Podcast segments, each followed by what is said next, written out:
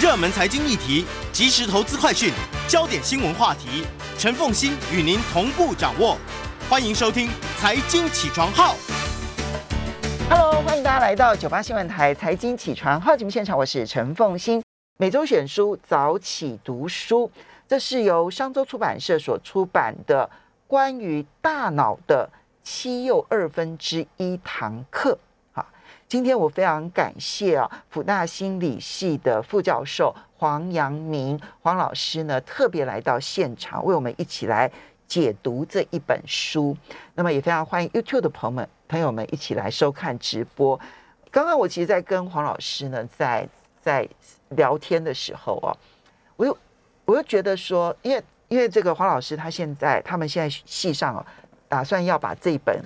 列为教科书嗯这样子啊、对下个学期嘛下个学期哈下个学嗯期的教科书，你就知道说多么重要这样子。而且他也认为，其实高中生应该要阅读这一本书。是的，那我就我我刚刚还在跟黄老师讨论说，其实我真的觉得从国中生开始就应该要上这七又二分之一堂课。嗯，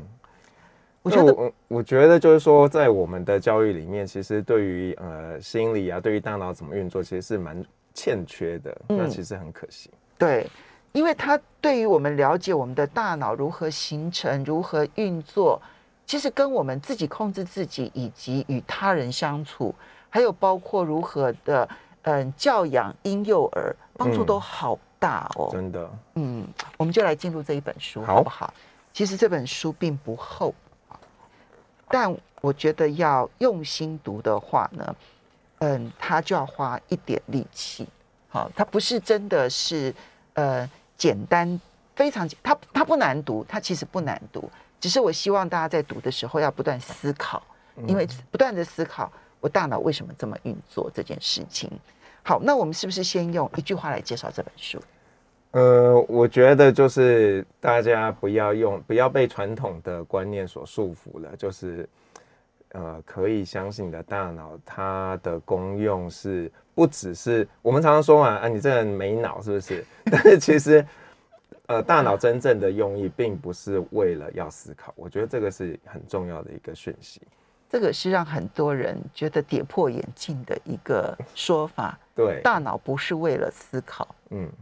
大脑二十四小时都在运作，但是它不是为了思考而运作。对，这可能很难，大家会觉得很难想象嘛，就觉得不是这样嘛？可是其实你的大脑为了你的生存做更多的事情。嗯，好。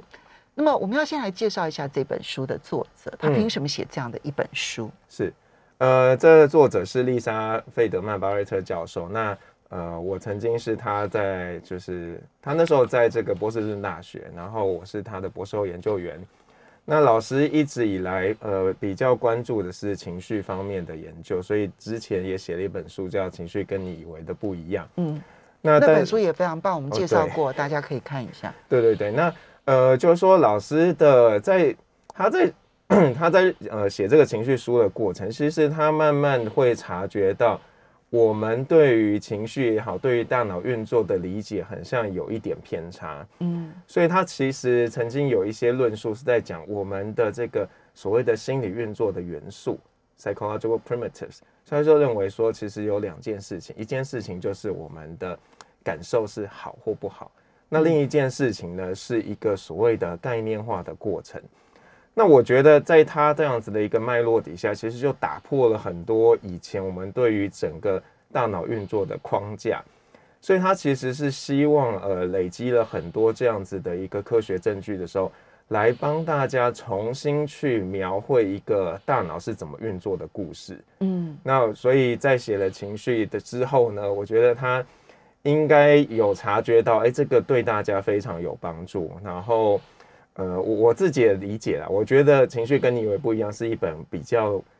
更难一点的书，其实比这一本难。比这一本难。嗯，对，所以这本比情绪以为跟你以为的不一样，其实简单多了。对，所以他希望说，我可不可以用更简单的语言，然后来传达呃这个更重要的讯息。所以在这里面你会看到，老师虽然只有用了七又二分之一堂课，但是里面传达的内容是非常多的，而且是我觉得蛮颠覆性的，就是好几个部分都是跟你平常想象的是完全不同的。或者我们平常平常看的科普的一些文章，嗯，其实它都打破了这样子。，对，但是它但它的论据反而是非常精准的。是嗯，我们就进入课里头的内容吧。好，他因为打破了非常多的迷思，然后重新建立了很多大脑的知识啊。嗯，刚刚讲了一句话说，我们的大脑不是为了思考才演化成今天这个样子的。那大脑究竟演化成我们今天这个面貌，它到底是为了什么？我们要知道它的功能，我们才比较能够理解我们以后好好的怎么用大脑。嗯，那其实从整个这个生物演化的观点来看呢、我们之所以存在的目的，很像就是要繁衍。那也就是说，呃，你今天你大脑最重要的功能是要让你这个物种可以得以继续繁衍下去。那从这样的脉络底下，你就会察觉到，哎、其实它最重要的功能是让你可以好好的活下去。对，那所以在很多的呃，比方说大家可能知道植物人他可能很多事情都没办法做嘛，嗯但是他 maybe 还有可能可以自己去控制呼吸或什么样子。但是如果他、哦他连那个都没办法做的时候，他可能就已经死亡了。嗯，对，所以呃，当然所以即便在植物人的状态，其实大脑为了它的生存，其实还是有在运作部分，还是有在运作的，对，所以你可以去察觉到，哦所以我们整个东西的一个呃慢慢的退化，它是有一定的，越越重要的东西，它会越慢的被剥夺。嗯。所以你看，像一些失智老人好了，嗯。他开始丧失的功能不会是呼吸，不会是它的跟生存有关系的功能，而是它可能开始有记忆的失序，那或者是一些比较没有关联性的功能，然后慢慢才会到那个最核心、最底层的功能。嗯，所以啊，我觉得理解这件事情来讲啊，其实我们更深一层的去思考的话，大脑不是用来不是不是为了思考而演化成今天这个样子的，大脑其实是为了我们的生存，所以它无时无刻在计算什么事情我的反应是对于我的生存的最佳策略，对。我随时在计算这件事情，对，但是他呃大脑它常会计算错误，因为他很懒惰，他想要用最简单，因为因为各位知道，我们大脑其实占体重很少的比例，可是它消耗能量很多，对，所以它必须要想尽办法节省能量。那这里面提到，比方说像做预测好了，其实就是一个节省能源的一个做法。嗯，因为我们想要用很节省能源的方式来做最佳预测，那他他 常常做出来的预测又可能是错误，所以我们常常会犯错。那可是呢，因为他随时都在计算这件事情，所以有一个很重要的概念就是呢，我们必须先改变它的计算模式，我们才能改变自己。是，所以，我们并不是用思考来改变自己，当然思考很重要，但是我们其实要先改变它的计算模式。好，这这个又开始抽象了，对不对？又开始悬了，对不对？我们开始在进入后面这一个迷思。嗯这个迷思啊，我觉得到目前为止，我看过很多讨论人工智慧的书，都还是在这种迷失当中。嗯哼，我们都一直认为我们的大脑其实分成三个层次对啊，最原始的是跟生存最有关的啊，叫做蜥蜴脑。嗯蜥蜴里头也有这一个区块啊。那第二个层次呢，它叫做边缘系统啊，就是反射动作，教我们怎么样可以做反射动作。今天呢，有一根针刺到我的手里头，我手的时候，我手立刻侧开，好，那这个反射动作都边缘系统来提醒我们的嗯这样。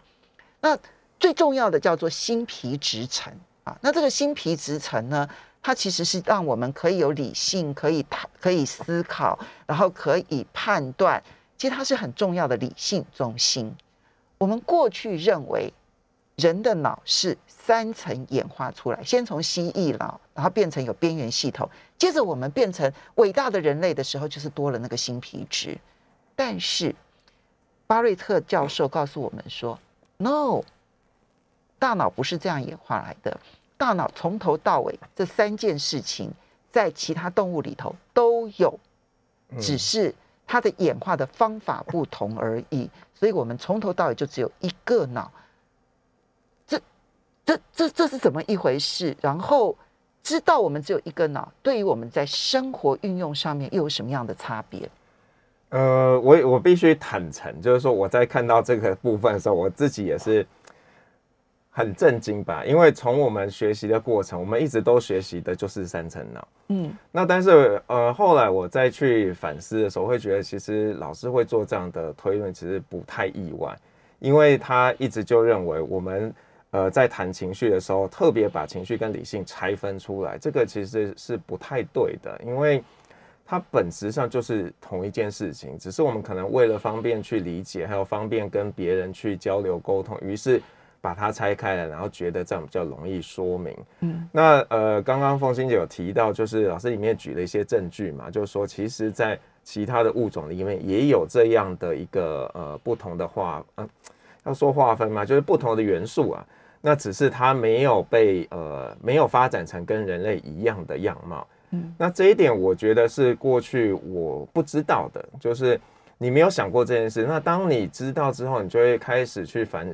去想说，哦，所以整件事情可能还是回过头来，就是跟生存是有关系的。可能对人类来说，我们需要呃因应的环境或怎么样子，让我们必须让这每一个部分都有很好的发挥，我们才能够呃真的去做一点什么。那但是回过头来，我们来去思考，到底今天你把脑变成一块，跟它分成很多块，到底有什么样的意义？嗯呃，我我觉得这个问题很很不容易。但是假设大家回到这个呃情绪的脉络，如果你去想象你的每一个事件本身，它就是包含了不同的部分。那当你在做处理的时候，这每一个部分其实都有一些运作。那只是过去我们习惯把这些每一个部分是拆开拆分为独立的部分，嗯但是你现在可以想，它是一体的。嗯所以一体的意思就表示他们其实本来就会彼此互相的去影响。嗯，那你没有必要去做这样的呃细致的一个划分。我会想到他之前写的那本书，说情绪跟你以为的不一样啊。那么我觉得在这件事情上面，他特别有帮助，因为我们过去都觉得说，我们是要控制情绪是啊。如果今天你生气了，你在生气的时候，你用你的理性去控制你的生气，让你不要生气。嗯不要发作出来，应该说不要发作出来，好，对不要不要发作出来。可是呢，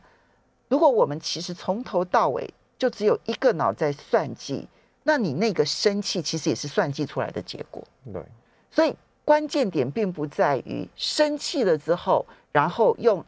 另外一个力量把它给包住，叫它不要发作出来，而是我要重新设计我大脑的计算模式，让我从头到尾对这种情境就不会生气，嗯这才是上上策。对，这是理想的情境。对，我觉得这个好，但但这个对我们的对我们的生活，其实在很多事情上面，恐怕那个那个那个讲述方式上面都会出现重大改变呢。是只是跟我们一般过去人生经验的学习模式完全不同。嗯，我我觉得会是这样。不过我会发现呢，就是当然可能呃跟着老师学习嘛，然后我可能本身又是内心戏很多的人，所以我其实会 会去盘算很多的脚本，然后你慢慢会会发现，你不需要把心里的脚本都演出来，你最终会选择一个、一个脚本，然后这个脚本是你盘算后你觉得最适合的脚本。嗯，好。所以呢，如果纯粹就科普来讲呢，以后人家跟你讲说呢，脑有三层脑这件事情，跟他讲说说这是错的，这个是我们在 在科普上面好像高人一等的地方。但但我觉得嗯运用上面的话很好。对，但是我我也是要有一些警语啦，就是说，呃，因为这本书的这个呃帮忙写导读的梁根成教授，他有提到，他觉得呃巴恩斯教授是以他的观点来去诠释这一些证据，但是也有别人是用不同的观点，所以、嗯呃这一件事情听起来很很新，嗯但是很新的事就表示他可能还有一些呃可能可以讨论的空间，就在这个脑科学界还在辩论的过对，程。所以我我自己我觉得你采取哪一个观点其实都可以，只是你要知道，哎，大这个观点它会对于你大脑运作有什么样的一个呃预测，还有什么样的一个想象，那你可以把这个套用在你的生活当中。所以我我当然会觉得，哎，你想象它是一个脑可能比较好，但是如果你认为好吧，你就是有一个呃蜥蜴脑，就是有一个边缘系统，也 fine，那你就思考说，在那样的状况下，你要怎么样有最好的一个运作？嗯，好，所以不管是三层脑或一一层脑都没有关系，只要你不断的自我计算，然后学会一个一个比我们从小到大所学会的反射性的反应，然后更加的策略，然后你不断的。为自己用内心戏的方式去学习这个最佳策略，对我们人生其实帮助是很大的。对对对，我觉得就是重点就是不要太被动，你要主动的去做一点什么。嗯，好，所以这个对自我负责可能有一个不同的概念。接下来我们再来看到的是婴儿的大脑是如何逐步成熟的这个部分的相关研究，对于其实如何照顾婴幼儿。影响太大了吧？非常非常的大。就是我想，我们传统上会觉得，呃，婴儿很像都已经 wire 好了嘛，就是哎，已经线路都规划好了，然后你不管它，很像也会长得好好的。嗯。可是实际上，呃，很多研究发现，你跟这个婴幼儿的互动模式，会对它产生莫大的影响。嗯。那即便你忽略它这件事情，这也是会对它产生影响的。好，我们所以就要先讲为什么这个造物者。对于很多的动物，哈，它的一出生出来的这一些小动物是很快的就可以适应周遭环境，嗯，但是人类不是，人类的婴幼儿的大脑到他真正完全成熟，估计其实是要二十五年，嗯，好，所以我每次都会跟二十五岁以下的年轻人说，你现在的犯错我都原谅你，二十五岁以后我就不原谅你了，对，因为你这这二十五岁才会成熟。为什么要拖这么久的时间？它的好处是什么？它的好处，我这个是一个很有趣的问题，因为我一直在想，就是跟其他的物种相比，我们的出生其实是一个还比较不成熟的状态。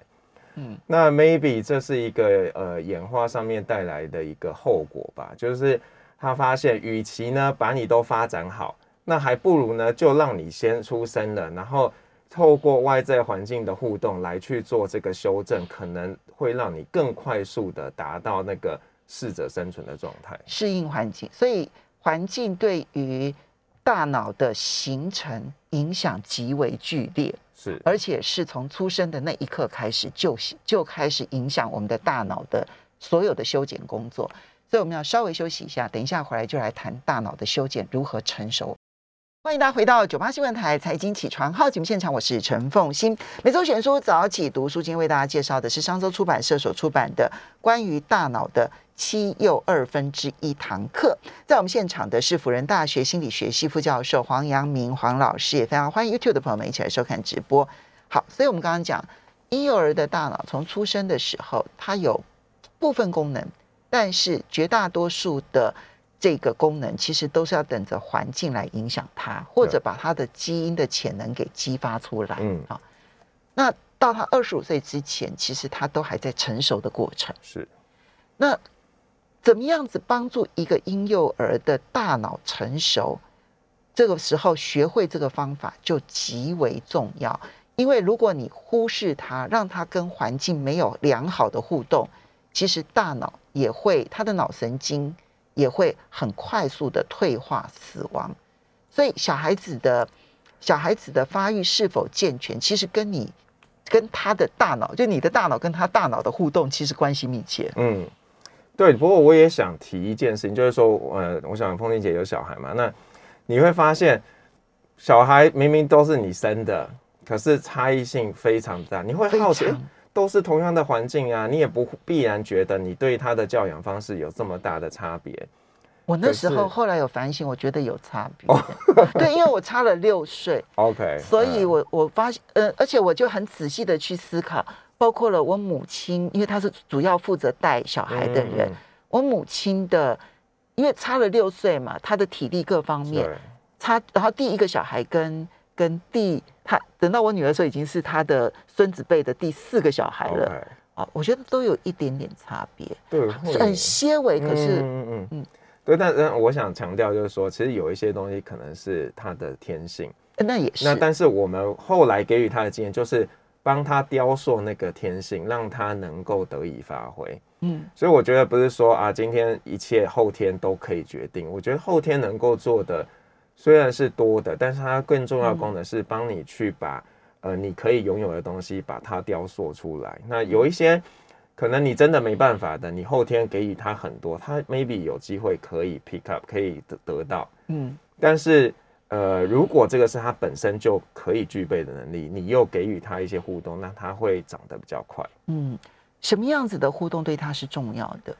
嗯，我觉得就是要有一个明确的反馈的互动，等于说今天做什么事情，然后你给予他肯定，而且要一致。嗯你不能说他今天做一件事，然后跟他说很好，然后下一次他做同样的行为，因为你那天心情很差，你说你这个好糟糕，嗯那他会不知道哎、究竟发生了什么事情。嗯，所以跟孩子的互动上面，我觉得一致性这件事非常的重要。我记得在书里头，我觉得巴雷特教授提到了一个叫做分享注意力，我觉得它很重要。嗯，因为嗯，其实在，在我们的大脑当中，当然我们以为说我们大脑好像像照相机一样，把我们周遭所有的事情都透过我们的眼睛全部都印到我们的脑子里头。他说其实不是，嗯，我们其实是筛减资讯进来的。对，非常严重的筛选。对，所以有些我们会注意，我们记下来了；有一些其实它就变成，它就变成了完全没有的东西了。是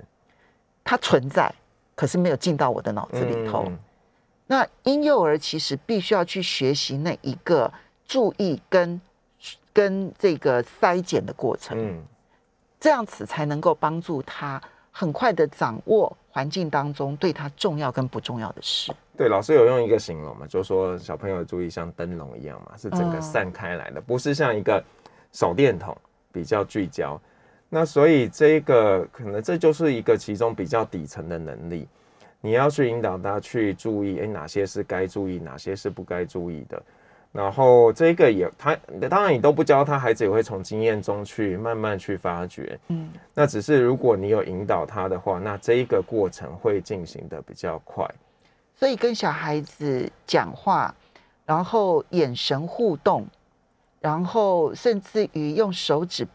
对着他的呃，从他的眼睛出发去指任何的东西，然后告诉他这是什么，这是什么，都是有帮助的。都是有帮，因为你这样就是去引导他去呃，可以去忽略一些不重要的东西。嗯那当然，在他很小的时候，他会仰赖你嘛，你会告诉他什么是重要的。但是他在这个过程中，他学习到了哦，所以当我要注意那个重要东西的时候，我得要忽略那个其他的东西。他会想办法把他的注意力做一个比较专注的一个呃运作。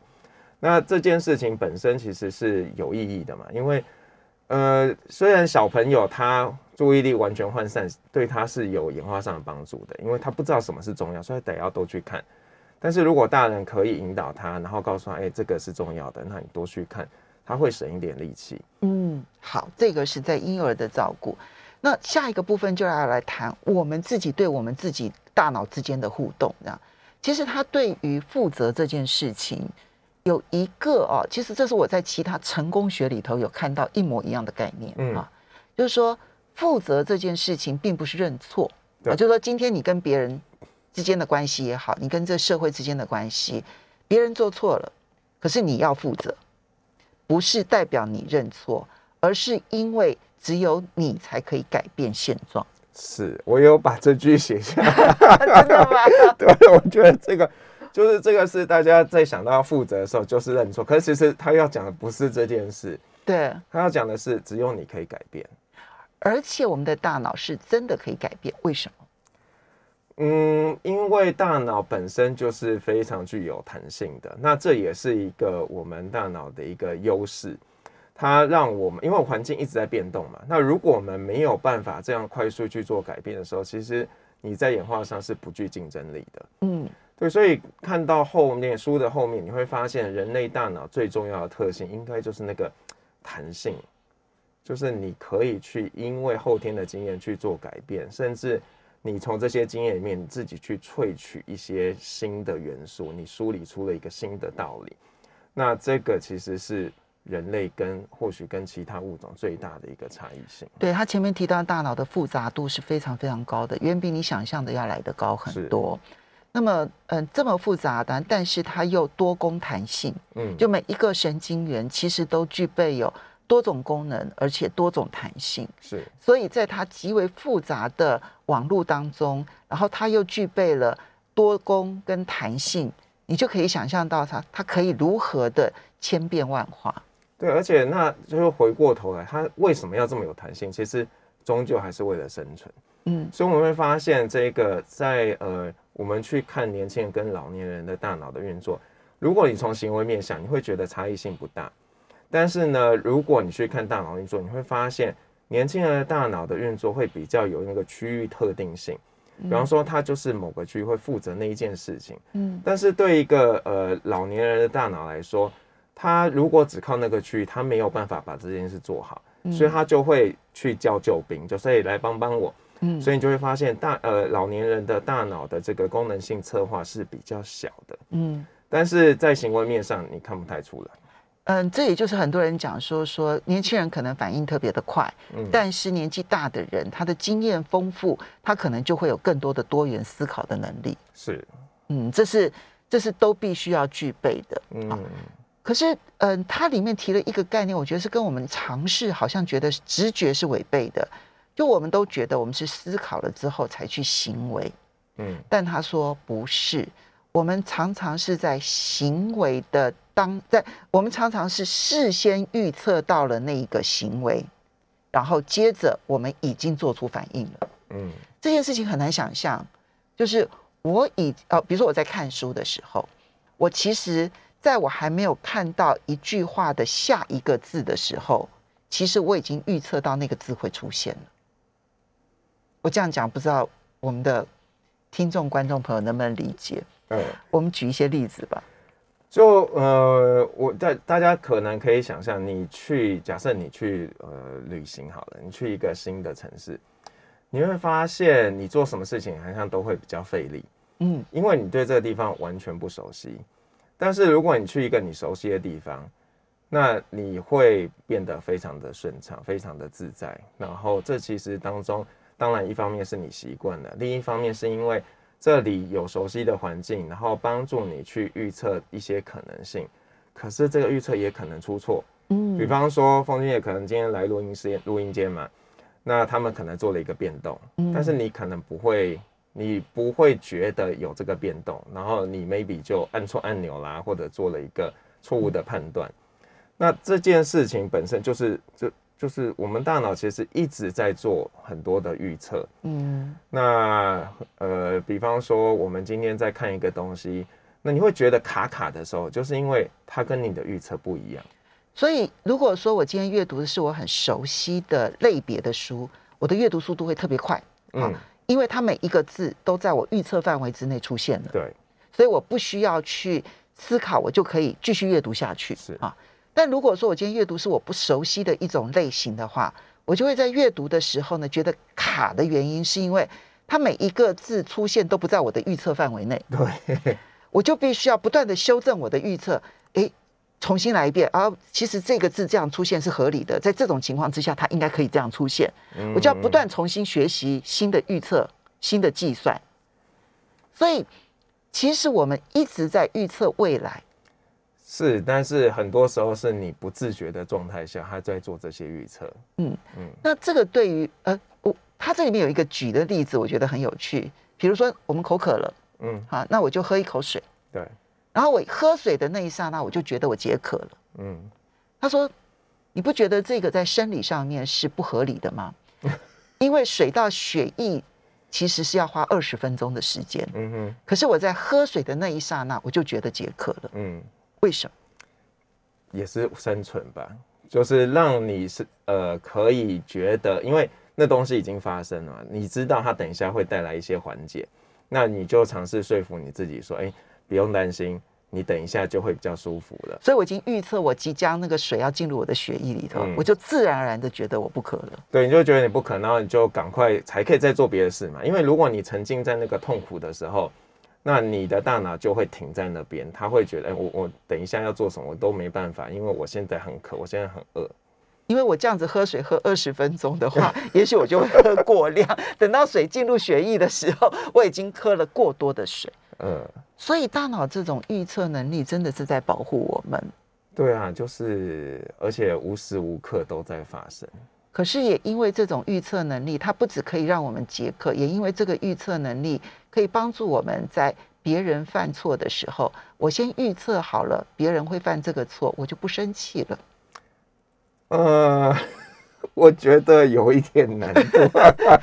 哎，这是巴雷特老师要我们这样做，哎，对，但是有时候你明知道怎么样，但是你还是很气。对，所以王老师，虽然你都学会了，但是要真的运用上面，真的有点困难哈。很困难，因为你明明都知道脚本就是这样演。我们稍微休息。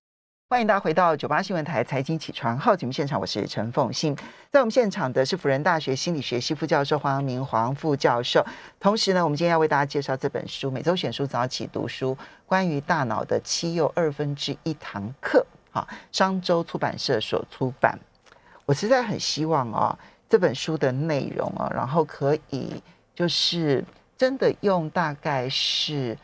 十四到十五堂课。然后呢，去给国中生上，嗯啊，因为我觉得国中生了解我们大脑如何运作，对他的人的一生其实影响是非常大的。对，所以其实刚刚在节目前跟风景也聊天的时候，我是有一点意外的，因为我觉得这本书对我来说读起来很轻松，嗯嗯，但风景也会觉得它是精炼的，所以比较不容易，就是当然跟老师的前一本书比起来还是容易一些。对对对对对，对那。我也会反思，就是说，哎，对，如果是这样的话，是不是要，如果希望触及到更多的人群，我们是不是应该用更容易贴近他们生活的方式来去介绍这本书？我觉得困难的原因，就是因为我们刚刚所提到的，就大脑不断的预测，对，但是呢，因为它要打破太多的迷思，嗯，所以它都跟我的预测不一样。是，那因为它跟我的预测不一样，所以我在阅读上面来讲的时候呢。我其实就会辛苦，嗯，好，我所谓的辛苦，并不是说他的文字难读，不是他的文字非常容易读，对。可是因为他不断的打破迷思，我就要不断的去思考说，那那那这个打破了之后的意义是什么？那为什么可以打破？他凭什么论证出这种打破？这样子，我就要不断的去辩论这件事情。所以我的困难在这个地方。了解，嗯。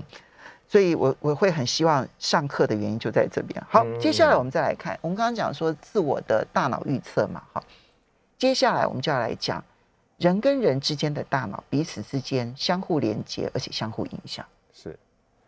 这个就像各位如果跟你比较熟的朋友，很有默契的朋友，其实你们使个眼神，他就知道你要干嘛了。可是对于不认识的朋友，你很像就要花很多的力气，或者是你有一个新的同事，你要。巨细靡遗的跟他讲很多事情，或像现在我们跟呃学生互动，你会发现，哎，你真的事情需要讲那么白吗？然后你经过很多次的错误，你会发现，对，就是要讲的这么白，嗯，因为他们理解世界的方式跟我们理解世界的方式真的不一样了，嗯，那你不能用你自己的观点，然后来去想象啊，他会做什么样的预测？你必须要把你期待的东西告诉他，并且确认。你才不会得到一个你不想要的反馈。嗯，所以他这里面提到这一种，就是我们在大脑里头所产生的所有的用情绪这个字眼来形容好了。嗯哼，我们在大脑里头所产生的所有的情绪，可能是让你安心的，也可能是让你觉得有压力的，也可能是让你觉得烦躁的，也可能是让你觉得恐惧的，也可能是让你觉得愤怒的。嗯好，那如果说绝大多数都是让你安心的情绪的时候，我们的我们当然会变得比较长寿而健康。是，这就是亲密关系的重要性。但如果我随时处在一个我担心别人，我我我必须是呃要去不断的协调别人，或者是我处于压力当中的话，那我当然大脑其实一直承受着不断修剪、不断学习、不断修剪、不断学习的过程。嗯，所以它就会变得很困难。对，这样好像在讲我们的社会现象。对对对，对，我觉得很困难呢。所以就是我现在会有一点偷懒，就活在同温层。